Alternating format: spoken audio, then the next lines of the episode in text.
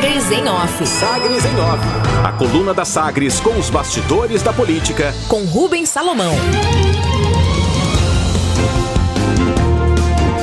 Relicitação da BR-153 é incluída entre novos ativos de programa de privatizações. Os trechos de rodovias federais ainda administrados pelo Grupo Triunfo Participações foram incluídos pelo governo federal na, no Programa de Parcerias e Investimentos, o PPI, em processo que vai levar à saída da empresa Triunfo Concebra do trecho urbano da BR-153, entre Goiânia e Aparecida de Goiânia. Essa é uma parte, porque ao todo são 1.176 quilômetros de rodovias BR-060, BR-153 e BR-262 nos estados de Goiás, Minas Gerais e também no Distrito Federal. Além das constantes reclamações de motoristas que pagam pedágio, mas não enxergam melhorias na via a relicitação vai também retomar a exigência contratual por novos investimentos, como a contratação, né, a construção de um novo anel viário na região metropolitana de Goiânia. A própria Triunfo Concebra oficializou o pedido de relicitação ainda no mês de abril ao confirmar a desistência desse contrato. Na época, a concessionária divulgou uma nota em que reclamava de desequilíbrios no contrato e, abre aspas, drástica alteração do cenário econômico em relação ao previsto e considerado no momento da licitação. Fecha aspas. O Programa de Parcerias e Investimentos, o PPI, funciona ligado diretamente à presidência da República e amplia a interação entre o Estado e a iniciativa privada por meio de contratos de parceria e outras medidas de desestatização. A inclusão dos ativos representa, na prática, a avaliação, recomendação ao presidente sobre projetos que deverão ter privatização agilizada na lista. Além dos trechos rodoviários, estão entre novos ativos aí do PPI, né, para privatização, o Porto de São Sebastião em São Paulo, imóveis do Serpro, da Companhia Docas do Espírito Santo, a Codesa, e da empresa gestora de ativos. Entraram ainda oito arrendamentos portuários em Santos, Rio de Janeiro, Salvador e Ilhéus Porto Alegre, Mucuripe e Itaqui. Mucuripe no Ceará e Itaqui no Maranhão.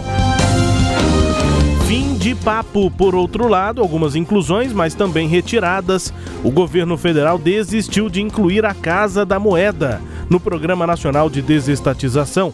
O conselho do PPI recomendou a exclusão depois da entrada via decreto do presidente Jair Bolsonaro em outubro de 2019.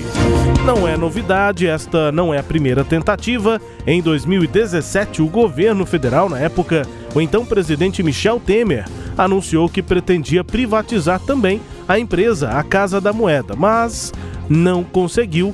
Como agora também há a desistência do governo nessa possibilidade teste vocacional. O líder do governo na Assembleia Legislativa, Bruno Peixoto, do MDB, apresentou projeto para obrigar escolas estaduais a realizarem testes vocacionais nos estudantes matriculados no terceiro ano do ensino médio. A proposta foi recebida pela diretoria parlamentar e agora vai ser encaminhada à Comissão de Constituição e Justiça. Os motivos, né, de acordo com a matéria, os testes serão obrigatórios e gratuitos. Bruno Peixoto aponta que não existe direcionamento e instrumentos que ajudem os estudantes a escolher o futuro universitário. A intenção do projeto é preparar e orientar o aluno, aspas, para a vida profissional, considerando as individualidades, aptidões, potencialidades e outros aspectos psicopedagógicos relevantes. Fecha aspas, defende o deputado aí na matéria que passa agora por análise na Assembleia. Educação na Câmara Municipal de Goiânia. Dois projetos foram apresentados nesta semana com a intenção de aumentar benefícios a estudantes. São dois projetos diferentes. Um deles é do vereador Lucas Quitão, do PSL, que propõe a criação de um programa de consultas oftalmológicas gratuitas na rede pública de ensino. E a outra matéria é um novo auxílio. O presidente da Câmara de Goiânia, Romário Policarpo, do Patriota, apresentou proposta para a criação de auxílio destinado à compra de materiais escolares por famílias carentes. De acordo com o texto, o pagamento do auxílio financeiro seria ofertado por meio de cartão magnético de débito a famílias que têm renda mensal de até dois salários mínimos. O projeto não estipula qual seria o valor desse benefício fica a cargo da Prefeitura, caso a matéria seja aprovada, definir quanto. Protocolar. Em clima menos caloroso do que em visitas anteriores, o governador Ronaldo Caiado, do DEM, recebeu e acompanhou o presidente Jair Bolsonaro na abertura da agenda em Goiânia nesta sexta-feira, que tem sequência neste sábado. Os discursos foram protocolares e não tiveram tom político, à exceção, claro, dos rompantes e ameaças institucionais do presidente governador Ronaldo Caiado divulgou no Twitter que o presidente garantiu o terreno para a construção do futuro Hospital de Câncer de Goiás, na BR-153.